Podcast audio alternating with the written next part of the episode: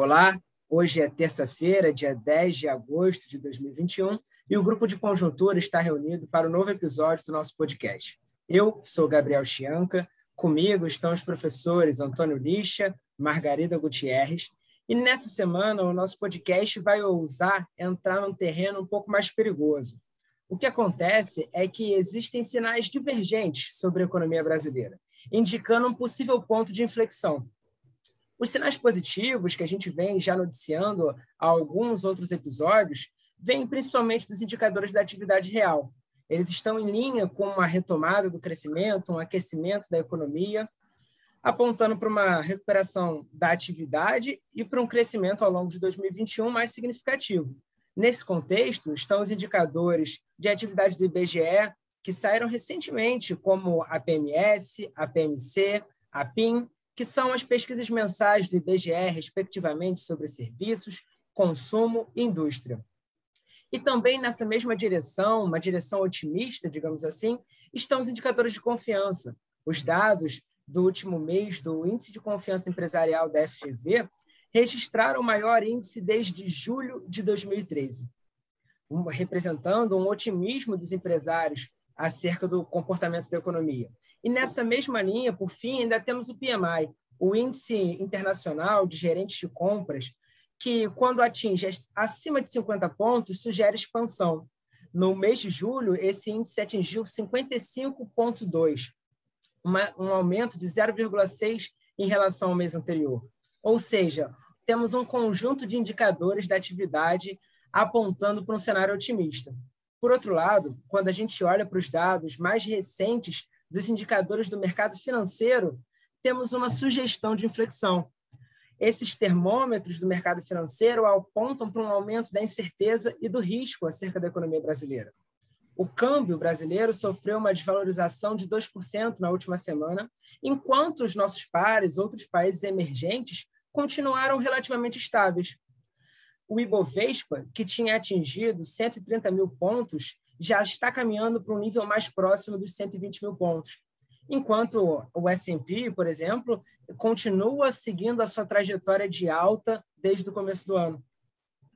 E ainda, quando olhamos para os juros reais da economia brasileira, sob a perspectiva das NTNBs, os juros reais de 12 anos estavam próximos de 4% em meados de julho, e agora estão alcançando 4,5% ao ano. Ainda os juros do, do swap pré-DI de 10 anos, que estavam em 10% ao ano três semanas atrás, perdão, que estavam em, em 9,2% ao ano três semanas atrás, estão chegando aos 10% ao ano. O que isso significa? Uma deterioração dos indicadores do mercado financeiro. A gente sabe que o mercado financeiro produz informações diárias muito mais rápidas e, por outro lado, informações muito mais voláteis, sujeitas à especulação então, o grande, a grande questão que eu trago para os nossos pesquisadores no podcast de hoje é como interpretar esses dados. Se a gente deve comprar o cenário mais otimista que a economia real vinha apontando para a gente, ou se a gente deve acender um grande alerta com essa inflexão no mercado financeiro. Bem, para responder essa pergunta bem desafiadora e com grande espaço para especulação, eu queria convidar os professores Antônio Lixa e Margarida Gutierrez. Então, eu vou começar aí com essa tarefa difícil de responder essas perguntas. Não vou conseguir responder como o nosso ouvinte gostaria, mas vamos levantar aqui algumas questões. Né? Os indicadores de confiança financeiros, como o Gabriel acabou de colocar, eles estão se deteriorando com muita rapidez. E, claro, eles têm uma ligação muito forte com a economia real, por isso eles são tão importantes e a gente acompanha eles tanto. Né? Eles são indicadores antecedentes do nível de atividade econômica. Os indicadores de confiança na chamada economia real, que são esses que também o Gabriel apresentou no início, eles datam do final de julho, quando a gente ainda não tinha um contexto que tinha sofrido essa ruptura, vamos dizer assim. O contexto, a partir de agosto, se de deteriorou com muita rapidez, porque introduziu-se aí um risco político grave com relação a toda a questão da discussão do, das urnas eletrônicas, do voto impresso, não impresso, com uma dificuldade muito grande, com, com frases, inclusive, com diálogos muito sérios entre o Executivo, o Congresso e o STF, e ainda a questão dos precatórios. Né? São 90 bilhões de reais que têm que ser encaixados no orçamento de 2022. E aí, por conta disso, o Executivo mandou uma PEC dos precatórios, onde tem lá uma série de propostas, mas, como a gente sabe, a PEC é algo que foi mandada do Executivo para o Congresso e ainda pode sofrer muitas reformulações. A gente já tem ouvido alguns congressistas se manifestarem, por exemplo, a favor da retirada total dos gastos com precatórios do teto dos gastos, o que seria uma ameaça muito grande à nossa regra do teto dos gastos, que seria realmente um fura-teto, né? num ano que a gente vai ter uma dificuldade enorme por conta das eleições, dificuldades múltiplas né, na economia brasileira. É, essa PEC que foi enviada ontem, pelo que eu li, ainda existem muitas divergências, ela está saindo aos pouquinhos para a gente, né? mas essa PEC, pelo que eu entendi, ela não prevê o, o gasto com precatório fora do teto, mas já houve alguns congressistas, como eu coloquei, se manifestando a favor da retirada total dos precatórios. Com isso, abre-se um espaço no orçamento para o ano que vem grande, para o governo gastar como ele quiser, dentro do teto, mas tirando todos os precatórios do teto.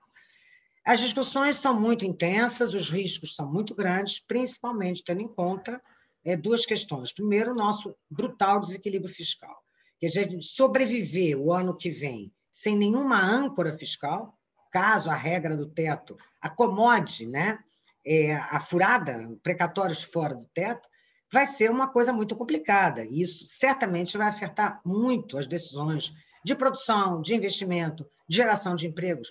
A grande dúvida que eu vejo no momento, e a grande incerteza, é em quanto tempo a persistir um quadro de incerteza e de ruídos políticos, de risco fiscal, e em quanto tempo esses indicadores que privilegiam, que são tirados do mercado financeiro, vão contaminar a economia real. Qual é o, o, o lag que a gente tem aí, né? Então, essa é a grande discussão. O PIB deste ano será contaminado por isto ou ainda será preservado e é no ano que vem que as, essas, essas questões todas vão bater direto no nível da atividade econômica? Então, isso é uma grande pergunta. Eu confesso que eu não tenho a resposta. Vou passar para o professor Lixa, que ele também tem algumas considerações a fazer a esse respeito. As minhas considerações, eh, Margarida Gabriel, são também tão imprecisas ou, digamos, são percepções iniciais tá? sobre o que pode estar acontecendo. Tá? Como a Margarida destacou, é, provavelmente a semana passada, a primeira semana de agosto, é um ponto de inflexão. Podemos estar tendo um ponto de inflexão. E, em consequência, neste momento, dia é, 10 de agosto, é, é difícil é, decompor o que, que a gente tem de sinais e o que, que a gente tem de ruído ainda sobre esse conjunto, sobre essa nova informação que chegou para nós. Tá? É, o que a Margarida destaca é que os indicadores é, do setor real, que o Gabriel tinha destacado no, no início, tá? que eles é, estão mais associados ao que estava acontecendo na economia brasileira até o final de julho. Tá? e, e, em consequência, é uma forma de ver pelo retrovisor o, o que a gente aconteceu. É claro que aqueles indicadores têm também, na sua construção, é, alguns elementos associados à expectativa dos, dos empresários, tá? Mas é, são indicadores que, que tratam especialmente sobre o que o nível de atividade específico daquele momento, tá? Não sei se eles são tão bons guias para para o futuro. É claro que na medida que eles é, indiquem otimismo, como o Gabriel destacava, é, é, é, um elemento a mais para, para considerar. Tá? Por outro lado, os indicadores financeiros é, tratam sobre o que eles percebem para frente, tá? eles são mais forward-looking. Tá? E aí, o elemento central, como a Margarida destaca, é a questão fiscal, que tem como tema fundamental hoje é, essa PEC que foi enviada ontem sobre os precatórios. Tá? É claro que também foi enviada ontem uma medida provisória sobre o Auxílio Brasil, tá? que também pode ter um, um impacto fiscal, tá? pode ser que o impacto fiscal seja da ordem, não? um aumento dos gastos da ordem de 18 bilhões de, de reais, tá? sobre o que era o Bolsa Família, que, que, que hoje existe, tá? mas é, é, claro que tem uma ordem de grandeza, esse, esse aumento de 18 milhões, se for o caso, na medida provisória for aprovada e depois é, implementada, é, é, diferente na ordem de grandeza do caso dos precatórios, que envolve 90 bilhões de reais, como a Margarida tinha colocado. E a gente tem muita incerteza sobre como que essa PEC dos precatórios vai ser negociada dentro do, do Congresso. Não, não sabemos, a gente sabe qual, pode saber qual é a, o documento que foi enviado pelo, pelo Poder Executivo, mas não se sabe nunca como que ele vai surgir do, do, do Congresso. Tá? Então, essas incertezas que a gente tem, tem afetado eh, financeiras, tem, eh, fiscais, tem afetado o, o, o, mercado financeiro, aumentado os juros, como o Gabriel destacou, o câmbio, os, os indicadores de risco, derrubado a bolsa de eh, Bovespa, não a bolsa de valores, tá?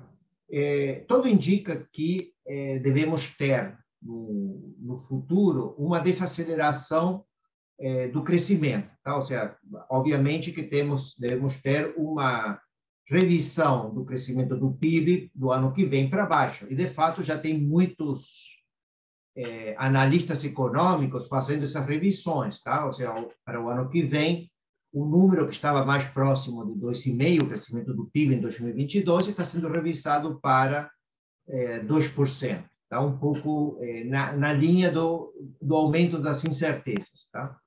É claro que um ponto que Margarida destaca são sobre as defasagens, não? sobre um tema que sempre se discute muito. Não? Quanto demora esses indicadores é, financeiros piorarem e quanto que isso demora para é, o setor é, produtivo começar a contratar menos, a, a, a, traçar os projetos de investimentos, a, a, a reduzir a produção. Tá? Isso, é, essas defasagens são é, difíceis de medir, mas é, a minha impressão, e aí é um chute, não pode ser um chute educado, acho que demora de dois, dois meses ou um pouquinho mais, tá? Como começaram no começo de, de agosto, tá? Eu acho que elas não vão contaminar o, o terceiro trimestre eh, deste ano, ou seja, o terceiro trimestre podemos ter um, um eh, crescimento forte ainda do, do PIB contra o segundo trimestre, como a gente já tinha colocado antes, tá? E sim podemos começar a, a, a verificar uma desaceleração no quarto trimestre mas isso não deve afetar muito o, o quanto que o, qual vai ser o crescimento do PIB este ano. Tá? Então, é, eu arriscaria que é, o, o, o, PIB deve crescer em 2021 um pouco menos que aquele 6% que a gente tinha colocado é, algumas semanas atrás, mas não muito menos. Tá? Vai, é, agora, é, em relação a 2022, tá? essas expectativas é, devem continuar nas próximas semanas se, se deteriorando. Tá? É, a gente poderia pensar, digamos, é, é claro que quando a gente está com um momento de, de, de inflexão, é, a palavra cautela aparece sempre. Tá? Então, normalmente, a recomendação é esperar um pouco, esperar mais mensagens, mais informações, para ver se se consolida esse cenário. Tá? Mas, como uma primeira impressão, uma, um primeiro ponto, não? isso a gente depois pode revisar, é, tudo indica que devemos ter uma desaceleração do crescimento da economia para o ano que vem, esse que estaria sinalizando. Nossa. É, então eu acho que a gente tem aí um cenário pela frente bem desafiador, né, Né? Na verdade, a gente tem aí algo que a gente também agora não controla, que não é mais a pandemia, quer dizer, também é, mas com o avanço da vacinação, a gente está afastando cada vez mais esse risco, né? De novos lockdowns e restrições do lado da oferta, e é uma pena que nesse momento a gente não possa estar, então, desfrutando de todos os ganhos que o vencer a pandemia poderiam gerar para o Brasil neste momento, principalmente em termos de geração de emprego, né, geração de renda. E então, a gente vai ver aí um cenário que parece um cenário bastante incerto turbulento e com muitos interesses em jogo. Né? É claro que um ponto que a gente não destacou é que o cenário internacional também tem se deteriorado um pouco nas últimas semanas, especialmente o crescimento na, na China ou nos Estados Unidos, por causa desta variante Delta que tem aparecido na, no, último, no último mês. Tá? Agora, a gente não considera que a, a principal é, fonte de incerteza neste momento não é esse cenário internacional. Não? A gente está tá destacando que nossas maiores preocupações estão associadas ao cenário doméstico, tá? e não tanto a pandemia, como foi nos últimos meses, mas nesse, nesses novos problemas fiscais que, no, que começaram a ser é, colocados na, na, última semana. Tá? Então, só, só destacar esse ponto, não? ou seja, é o cenário local, é, são as questões é, das finanças públicas e esse, esse tema sobre como vai ser tratado o problema dos precatórios tá? e o teto dos gastos eh, nos próximos meses. Não? Porque, no fundo, no fundo, o que a Margarida tinha colocado como tema central da nossa análise é essa preocupação sobre como é que fica o teto do gasto.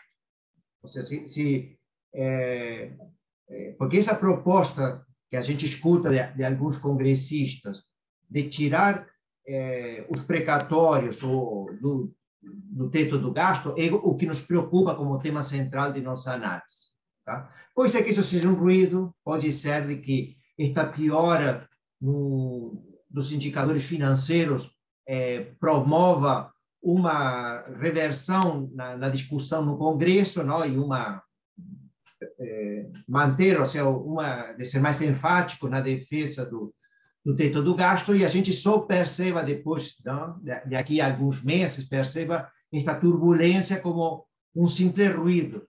Tá? A gente não está tratando como um simples ruído, não? porque quando a gente fala de que é um possível ponto de inflexão, é uma coisa mais é, forte que isso. Mas pode ser que signifique é, só uma, uma turbulência temporária. A gente torce por isso, tá? porque sempre existe o que a gente pode pensar que é a pedagogia dos mercados, tá? Esta piora dos mercados pode criar algum temor, tá? Dentro do poder executivo, dentro do poder legislativo, que é, esses temores possam é, recolocar a, a pauta de discussão, tá? De, de aí para frente, tá? Então temos todas essas incertezas para, para ver, discutir e acompanhar nas próximas semanas. Né? Nesse, nesse ambiente de tantas incertezas, e esse convite a um passeio um pouco mais especulativo sobre os indicadores da conjuntura brasileira, acredito que o que resumindo hoje o que nós um pouco do que nós abordamos são as certezas que existem indicações divergentes da, das expectativas da economia real e dos indicadores que vêm do mercado financeiro e que a, as nossas questões são uma turbulência, como o Lixa falou, e lá na frente isso não não vai ser tão relevante, ou realmente é um ponto de inflexão na economia brasileira, na retomada, que vai se concretizar? E se é um ponto de inflexão, ele já atinge significativamente esse ano ou apenas o ano que vem?